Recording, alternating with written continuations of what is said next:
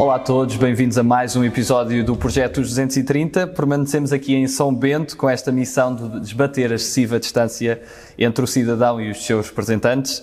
Connosco hoje temos o privilégio de ter Carlos Eduardo Reis, deputado do Partido Social Democrata. Muito bem-vindo, Carlos. Muito obrigado pelo convite. O Carlos viveu toda a sua infância em Barcelos. É, é, adepto do Gil Vicente? Sou sócio, 428 é sócio do Gil, Gil Vicente. Vicente. Como é que foi crescer em Barcelos? Foi, foi uma infância feliz. Eh, quando temos a família à nossa volta e, e, temos uma família grande, que é o meu caso, é uma infância feliz, com uma relação uh, muito próxima com os primos e, portanto, enquanto os meus avós foram vivos, participei muito uh, da vida deles e, e, e, brinquei muito com os meus primos na casa deles. E, portanto, foi uma infância muito feliz. Sim. E o que recorda mais de memórias e da sua localidade?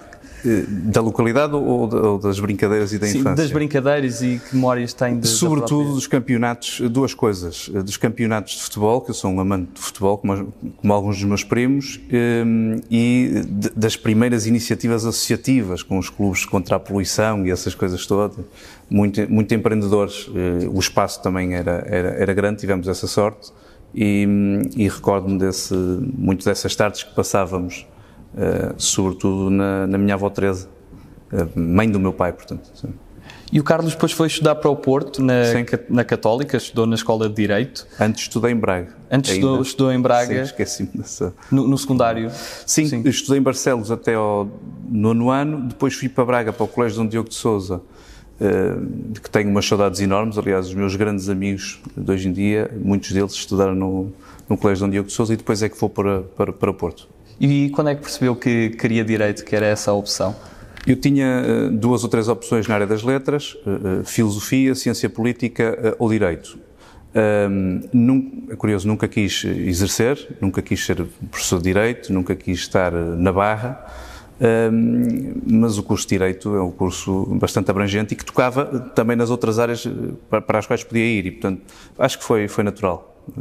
E considera que depois, na, na própria Escola de Direito da, da, Católica, teve uma experiência associativa intensa. O que lhe despertou assim mais uh, atenção no mundo do associativismo? Uh, sim, foi, foi de facto muito intensa, começou muito cedo.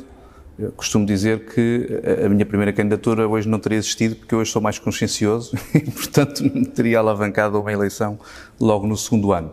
O que me despertou, eu já vinha com, com uh, vinha tendo alguma consciência política, Uh, tenho familiares que estiveram ligados à política, foi uma família que debateu política e, portanto, tinha esse, esse bichinho. E depois, na Faculdade de Direito, como sabe, vivem-se os temas uh, do dia a dia com, e dos nossos problemas com muita intensidade e, e estar na Associação de Estudantes a colaborar e, e, e tudo o que se seguiu foi um, foi um passo natural. E qual foi o professor que o marcou mais nesse período? Tem se algum professor que sente que tenha sido uma inspiração? vou, não vou dizer que foi uma inspiração, vou dizer que eram aulas onde eu ia com, com muito gosto. O professor Paulo Rangel, uh, com, uh, com, com, aquele estilo gongórico que ele, que ele utiliza, uh, fazia das aulas momentos muito interessantes. Lembro-me de, de, duas horas também com ele em que ele era professor de ciência política e, portanto, debatemos alguns casos concretos. Lembro-me que tentei uh, uh, contornar algumas perguntas, dando casos concretos, recordo-me disso. Portanto, uh, dessa altura lembro-me muito do, do, professor Paulo Rangel, lembro-me também de outros, estou a ser, posso estar a ser injusto, um, o professor Azeredo Lopes também, uma pessoa com, mais difícil, mas com quem eu trabalhei de perto como presidente da Associação de Estudantes, ele era presidente da escola de, diretor da Escola de Direito, portanto é um conjunto de pessoas, o professor Carvalho Guerra, que é uma referência, enfim, do ensino em Portugal e, e também noutras áreas, nas áreas da, da, floresta, um senhor, aprendi muito na Católica, o professor Agostinho Guedes também, o professor Júlio Gomes, tive o privilégio de, de aprender muito só de ver e só de olhar.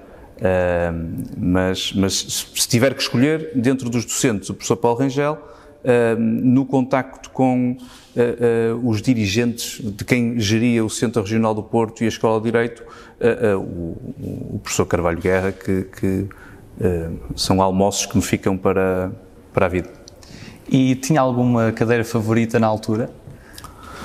Eu sempre gostei uh, de cadeiras mais ligadas uh, à parte pública, ao direito administrativo. E, portanto, fazia com, sempre fiz com alguma facilidade essas, essas cadeiras. Como me embrenhei muito cedo nas associações, acabava por, por às vezes não não fazer todas as aulas e depois tivemos a reforma de Bolonha, portanto o modelo de ensino mudou, mas gostava sempre dessas, das cadeiras mais ligadas à, à área administrativa e portanto essas davam-me algum gozo. Tudo que tinha mais a ver com penal não tinha tanto interesse, porque também nunca quis ser advogado, processo penal e tudo mais, mas não, não sou imodesto se, se disser que foi um curso que eu fiz com um relativo gosto e relativa facilidade também. E o Carlos tendo essa ligação à Universidade Católica, se bem pela área do Direito, também julgo eu que concordou com, com o curso de, de, Medicina na Católica. O que acha que, que leva a essa defesa que, que, também há necessidade de criar no setor privado um curso que, que também é tão importante? Quem tem que regulamentar isso eh, não são as, eh, as, as boas vontades de das universidades. Portanto, há quem regulamente isso. Eh, agora, que é inegável, e vou-lhe responder assim, que é inegável que a Universidade Católica tem um legado de grande competência, eh, de grande empenho no ensino em Portugal e que tem cursos que são referências internacionais, é, é, é, é factual. Além do mais, a Faculdade de Direito, de, a, Faculdade, a Universidade Católica já persegue esta questão do, do uh, do curso de medicina há muitos anos. Como sabe, foi reprovado depois, uh, e, e, agora com, com, com, essa aceitação. Enfim, uh, eu acho que é um passo importante. Nós admitimos em Portugal que se pode uh, um, ter o ensino público uh, uh, e optar também pelo, pelo ensino privado. e o Governo tem que, e o, e o, Ministério tem que, são eles que têm que regulamentar a forma como isso, como isso é feito. Eu não tenho essa... Um, eh, esse corporativismo de, de achar que há áreas onde eh, não se, não, que são intocáveis e onde não se pode uh, fazer o ensino, lecionar o ensino privado. E o Carlos, tendo essa experiência de não só de ter crescido em Barcelos, mas também pelo seu período que, que teve no Porto, que é um período muito longo e ainda hoje vive em, em Matosinhos, uh, considera que ainda há uma centralização excessiva e se calhar é um pouco ridículo falarmos de centralização e estamos a falar de uma cidade tão grande como o Porto, Sim. mas sente que há ainda muitas diferenças no ponto de vista também institucional entre o Porto e Lisboa? Sim, as, grandes sedes institucionais e mesmo das grandes empresas estão em Lisboa. E a partir daí a dificuldade do Porto eh, é, é sempre maior. Acho que o país, porque é também pequeno em termos de território, ganhava com uma desconcentração. Uh, e, eu não sou um adepto da regionalização, portanto, eu acho que a desconcentração, o aumento das competências dos municípios, das estruturas intermédias, uh, uh, quanto mais as dotarmos de capacidade, mais chegamos ao, ao, ao, cidadão e mais mudamos a vida das pessoas, não tenho, não tenho dúvidas. Uma lógica de mais subsidiariedade. Absolutamente. Agora, percebo que que haja uma concentração maior na, na capital e, que isso também tem a ver com as opções que os políticos tiveram durante, foram tendo durante uh, muitos anos. A questão do Infarmed é paradigmática, nem vale a pena Sim. Eh, comentar. E como é que poderá ser feita essa maior ligação entre as duas maiores cidades do país?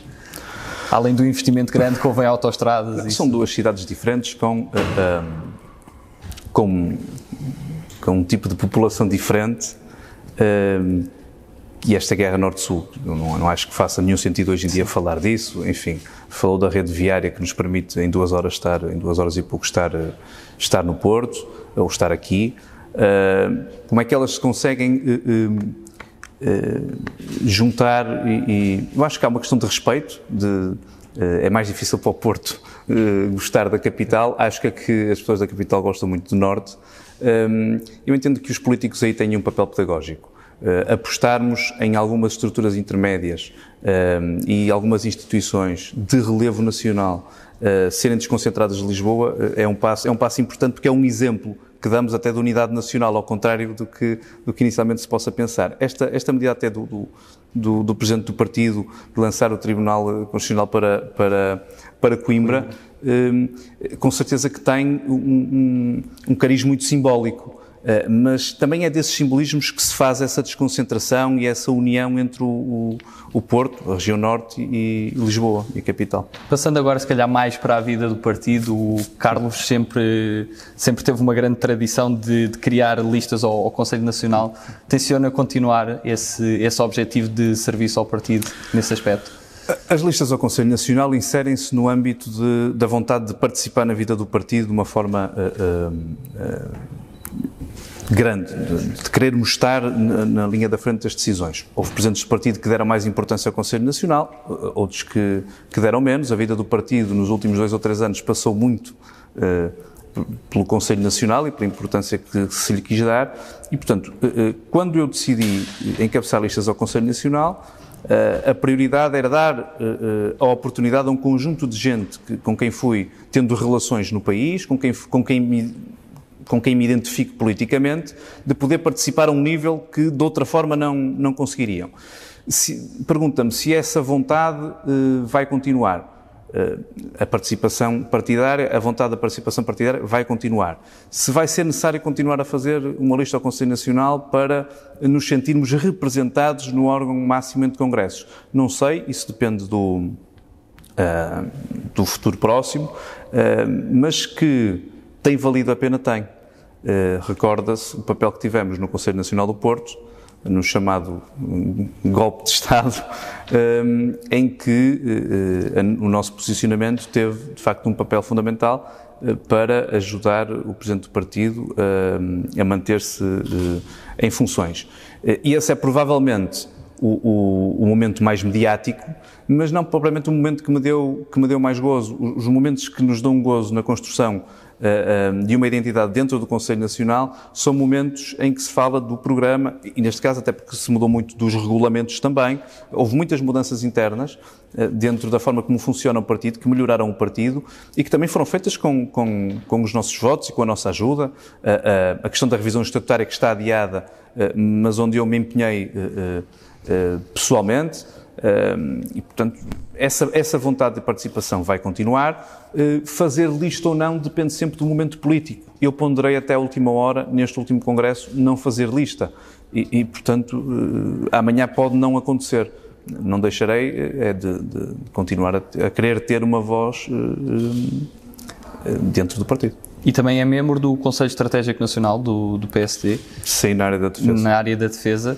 Quais é que são os grandes problemas que vê na defesa nacional hoje em 2020? Olha, deixe-me dizer-lhe que eu tenho tido muito gosto em trabalhar na área da defesa nacional. Não era uma área onde eu, eh, à qual eu estivesse ligado, mas é uma área que me tem dado imenso gozo, é uma comissão uh, que tem uma respeitabilidade uh, grande, onde as ligações entre partidos se fazem de uma forma diferente e com menos combate em relação àquilo que se passa noutras, noutras comissões.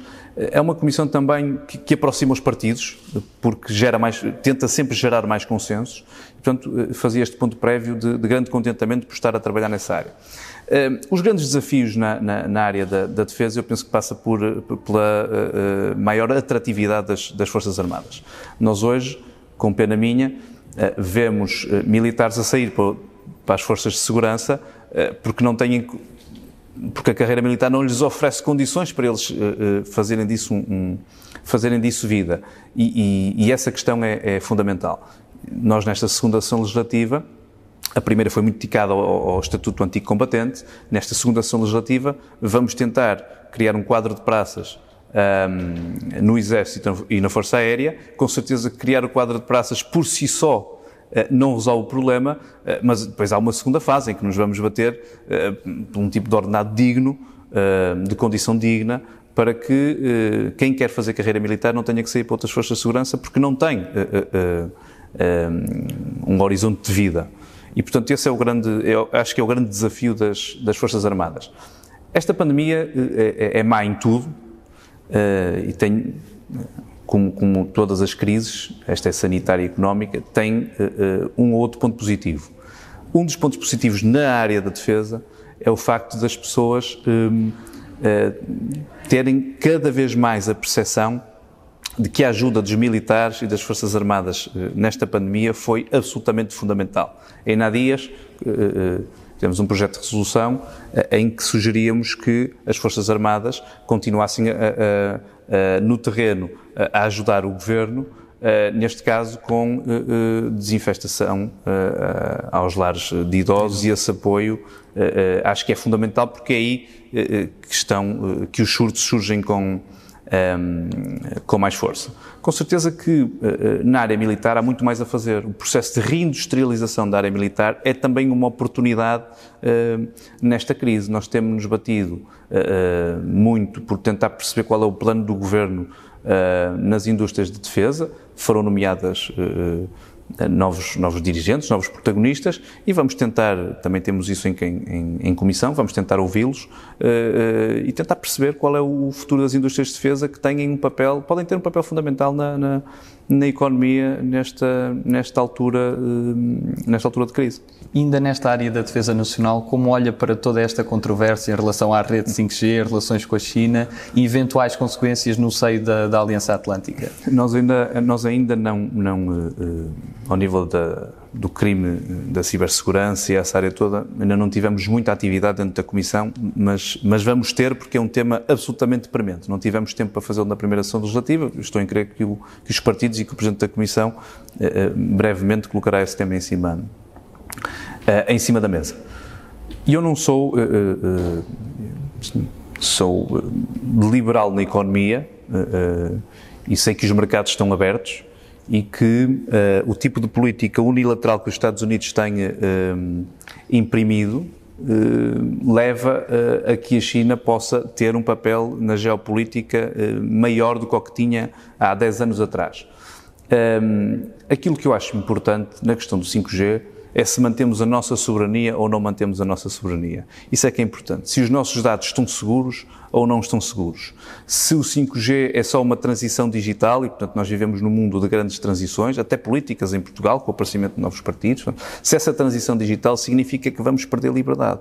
E essa é que deve ser a nossa discussão, mais do que quais são os nossos aliados, eh, que é, que é fundamental e que é muito importante perceber na questão do 5G se isso nos vai, o que é que nos dá e o que é que, e o que, é que nos eh, retira. Eh, eh, e, e o direito, na política, é sempre uma Essa ponderação. É sempre uma ponderação e uma balança.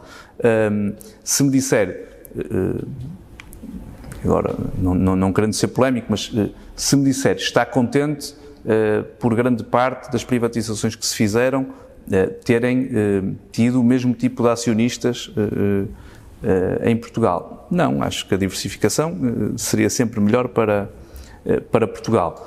Agora, enfim, a estratégia da China é clara e tem sido, e tem sido eficaz.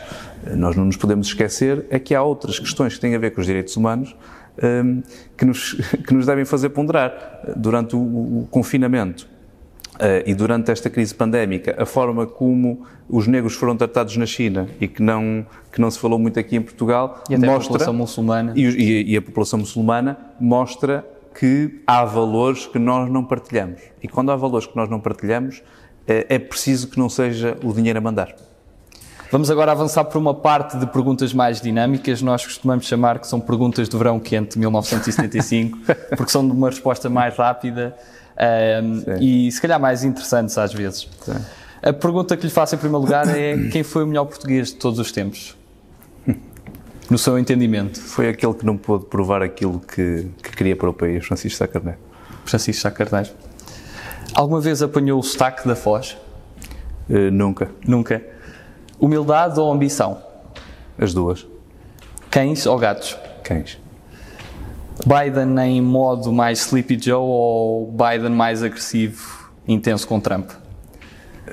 Biden tem uma vantagem, é um senhor e, portanto, uh, independentemente de ele estar diminuído, uh, respeito mais uh, Biden sempre do que, do que, Trump. Bolsonaro ou Maduro? Nenhum, de todo. Nixon ou Reagan? Kennedy. Gil Vicente ou Camões? Gil Vicente. Aulas teóricas ou sessão plenária? Sessão plenária. Netflix ou HBO? Netflix. Ramalhianos ou Cavaco Silva? Gosto dos dois, mas Cavaco Silva. Manuel Ferreira Leite ou Pedro Passos Coelho? Pedro Passos Coelho. Éder ou Salvador Sobral? Éder. Biden ou Hillary Clinton? Uh, Hillary Clinton. Trump ou Putin? Trump. Nelson Mandela ou Gandhi? Nelson Mandela. Campo ou cidade? Gosto imenso das duas, mas, mas diria campo. O que é o orgulho? É gostar de Portugal. Costa Cabral ou Costa Silva? Costa Cabral. Gal de Barcelos ou Vênus de Mil? Galo de Barcelos. Michael Jackson ou David Bowie? David Bowie. CP ou trotinetes da Lime? CP, sou o cliente. Confiança ou lealdade? Lealdade. Alcácer Quibir ou Alcácer do Sal? Alcácer Quibir. 230 ou 180? 180. 180 com, com, mais, com mais condições para os deputados, é importante dizer isso. Qual é a figura histórica que o inspira mais? Uh, de, de, que época? De, de, se, é, de, de sempre. É-me é complicado escolher uma figura que me inspire. Uh, uh, Século XX, então. Enfim, então vou fazer uma coisa que está contra um bocadinho o, o, vosso modelo e vou, vou dar duas, três figuras. Duas da dinastia Afonsina, e, portanto, que têm um bocado a ver com aquilo que se está a passar no país. O Dom Dinis, que era o lavrador, eu acho que temos que voltar ao setor primeiro, não tivemos tempo para falar do mar e da, e da agricultura, mas são de facto uh, uh, duas oportunidades sim, imensas sim, neste sim, tempo.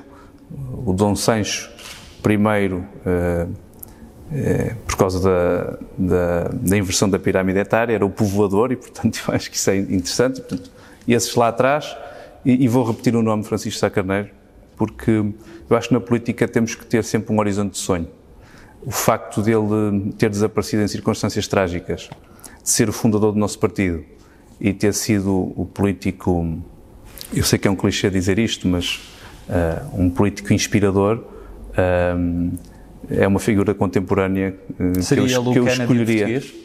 Seria melhor que o Kennedy, Sim. porque eu não acho que o Kennedy tenha sido um grande presidente dos Estados Unidos. E figura viva que o inspire? Olha, uh, a figura viva que me inspire, que, que seja da política, que esteja, uh, que seja política. Pode não estar ligada à política. Sim. Que esteja nas artes. Enfim, olha, uh, vou-lhe dar dois nomes completamente diferentes. Um da pintura, Júlio Pomar, meu pintor favorito, e vou-lhe dar, não tendo sido uma pessoa que eu, que, eu, que eu leço muito durante a vida, tenho lido agora até mais, o Vasco, o Vasco Polido Valente. Vasco Polido Valente. Uh, não queria, uh, uh, talvez tenha a oportunidade de falar de outra pessoa, que é o Mário Soares, que aprendi a admirar depois de ser Presidente da Associação de Estudantes, porque o convidei para lá na campanha presidencial. E, e, que é também uma figura marcante, embora não seja do meu partido. Isso mostra às vezes as pessoas também são avaliadas não só pelas suas ideologias e podem ser diferentes das nossas, mas também pelo caráter, dedicação isso e o contributo Absolutamente. à Tem alguma música favorita? Não, sou um amante de música, uh, gosto de música, portanto, sou eclético na escolha, uh, não tenho, como faço muita estrada, uh, tenho gostado de duas coisas, tenho gostado da TSF para me manter informado e tenho gostar de música e, e, portanto, tenho gostos muito variados. Não, seria injusto estar a, a, a escolher um. E algum filme favorito? Olha, como eu sou um cinéfilo, eh, não vou escolher nenhum filme, vou escolher os últimos dois que vi, aliás, que revi. Há tudo que seja eh, Al Pacino, Marlon Brando, De Niro, DiCaprio, Meryl Streep, uh, Charlize, enfim, tudo que tenha grandes atores, por mim serve. Vou-lhe dar os dois últimos que vi. Uh, revi no outro dia o Arthur, o Arthur Hughes no, no, no Aviador um, que é de facto um filme extraordinário, e uh, revi também O Perfume de Mulher do Pacino, que é um filme Sim. que olho que até tem, que ele é militar, e até tem a ver com defesa, até fica bem. Foram os últimos dois que revi, uh, tenho muito esse hábito de faço o zapping, está a passar e fico a ver uma coisa que já tinha visto umas três ou quatro vezes. Qual é que é aquele país que nunca visitou e gostava mesmo de visitar? Argentina, Buenos Aires. Argentina. E o que mudou desde que foi eleito deputado? na minha vida, na sua vida, a distância do meu filho e da, e da minha mulher. De resto, não mudou nada. Eu já passava a vida aqui. Uh, uh, muita da minha vida profissional também passou por Lisboa, mas com, com tempos diferentes e não com tanta presença, e portanto, essa distância deles é, é aquilo que mais mudou. E em qual ministério sente que Carlos Eduardo Reis podia dar um maior contributo ao país? Eu acho que vou continuar a dar o meu contributo ao país no, no Parlamento. Uh, os ciclos políticos acho que hoje em dia não permitem olharmos para a política, nem eu olho para a política uh, dessa forma. Com certeza que tenho áreas de interesse, é absolutamente natural, mas repare, eu fiz, sou formado em Direito, fiz 10 anos dedicado ao empreendedorismo e à gestão de empresas e agora estou na área da defesa, portanto, por opção, nem escolhi as outras áreas. há ministérios onde me sentiria a trabalhar com, com empenho e com vontade, mas, mas, estou a gostar muito daquilo que faço no Parlamento e não, não tenho essa, uh, nem essa ambição de momento, nem, nem esse horizonte. E qual é o acontecimento mais importante da história de Portugal? Eu vou buscar um mais recente, porque uh, eu também tenho que falar para os jovens, sou relativamente jovem uh, e, portanto, sinto-me obrigado também a fazer essa pedagogia. e, com certeza que para trás os descobrimentos são, é, é aquilo que fez, levou Portugal ao mundo, mas eu escolheria um, um, mais, muito mais recente, o 25 de novembro, que impediu que fôssemos afilhados soviéticos e, portanto, acho que é muito mais importante para o país, de momento, algo desse género. Estaríamos, com certeza, em piores condições para enfrentar esta crise económica e sanitária. Passamos agora para um segmento de palavras soltas e pedi-lhe que, que me dissesse as primeiras coisas que vêm à sua cabeça. É, com, isso, é um perigo, isso, é um perigo, Com estas palavras, são inofensivas. É, são. A, a, primeira palavra que, que escolhi é galerias. De Paris. Escada. É uma discoteca do Porto. Serralves. Museu. Cimeira das Lajes. Dom Barroso. Hotel Saraiva de Carvalho. 25 de Abril. Emoção. Eleições. Napoleão. Conquistador. Galo. Desculpe, no. Galo, Galo. De Barcelos. Saudade. Saudade. Saudade. Uh, Portugal. Mar. Oportunidade. Tem planos para o futuro que gostasse de, de partilhar? Quando se vê daqui a 10 anos? Uh, eu deixei. Uh, eu gosto de, de, tentar adivinhar o futuro, acho que os políticos têm que o fazer na sua função. Uh, onde estarei daqui a 10 anos? Uh, não faço a mínima ideia. Espero que com saúde e, e com vontade de trabalhar. Uh, enfim, a política hoje em dia deve ser feita a olhar para o futuro, mas sob o ponto de vista daquilo que gostávamos de fazer pelo nosso país. Uh, o mundo político está tão volátil que estar a, a, a projetar-me daqui a 10 anos uh, até nas mesmas funções não é, uh, não é algo que, que eu consiga fazer de momento. Repare, eu saí da faculdade, fui fazer coisas que não estava, que não tinha pensado fazer, entrei no Parlamento muito mais tarde do que julgava a entrar.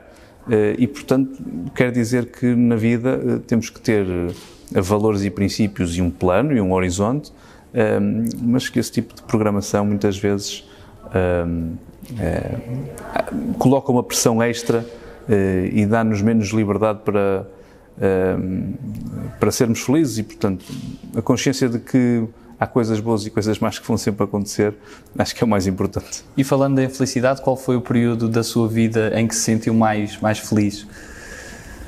Eu sou um homem feliz, de momento. E, portanto, não, é, não vou dizer que é o período mais feliz. Eu tive, graças a Deus, sou, sou, sou uma pessoa feliz. Tive vários períodos de, de felicidade, como tive outros de eh, piores, como toda a gente. Mas sinto-me bem, acho que nos sentirmos bem é, e em paz é muito importante. E considera que ainda há preconceitos na sociedade portuguesa em relação aos políticos? Eu acho que há cada vez mais. E, portanto, a partir do momento em que eh, o descrédito eh, eh, das instituições é cada vez mais acelerado, nós temos a responsabilidade de lutar pela democracia. E aproveito para agradecer o facto de terem encetado este projeto, que ajuda também a aumentar e a melhorar, a aumentar a fé e a, a, nos políticos e a melhorar um bocadinho essa, essa aproximação que temos, que temos de fazer entre eleitores e eleitos. Se o Carlos pudesse resumir Portugal numa palavra, que palavra escolhia? Grande. E que mensagem é que gostaria de deixar a todos os portugueses? Uh, eu acho que é importante fazer política com verdade. Uh, nós vamos viver, estamos a viver um momento muito difícil. E eu vi no início desta, desta crise que uh, nunca iríamos mentir aos portugueses. Eu acho que é muito importante dizer a verdade, independentemente de ser mais ou menos popular, porque isso também tem a ver com a credibilidade da política e com as pessoas acreditarem que estamos aqui para trabalhar por elas. Portanto, eu acho que essa é a mensagem uh, mais importante. E às vezes as derrotas uh, na vida ensinam-nos que não é se chegamos, é como chegamos, e portanto essa mensagem é, é é, é, é, mais, é que eu acho mais importante neste momento. Vamos passar um período, um período muito difícil, muito mais difícil do que estamos a passar, uh, e é importante termos a, a consciência de que, uh, que vamos dobrar esse Rubicão. Muito obrigado. Uh, terminamos assim com esta mensagem. Que Queremos agradecer também a todos os que assistem às nossas entrevistas e que as partilham e agradecemos todo o feedback que nos têm dado e esperamos continuar uh, com o vosso contributo a produzir este projeto. Muito obrigado. Eu é que agradeço. Muito parabéns. obrigado a todos. Muitos parabéns.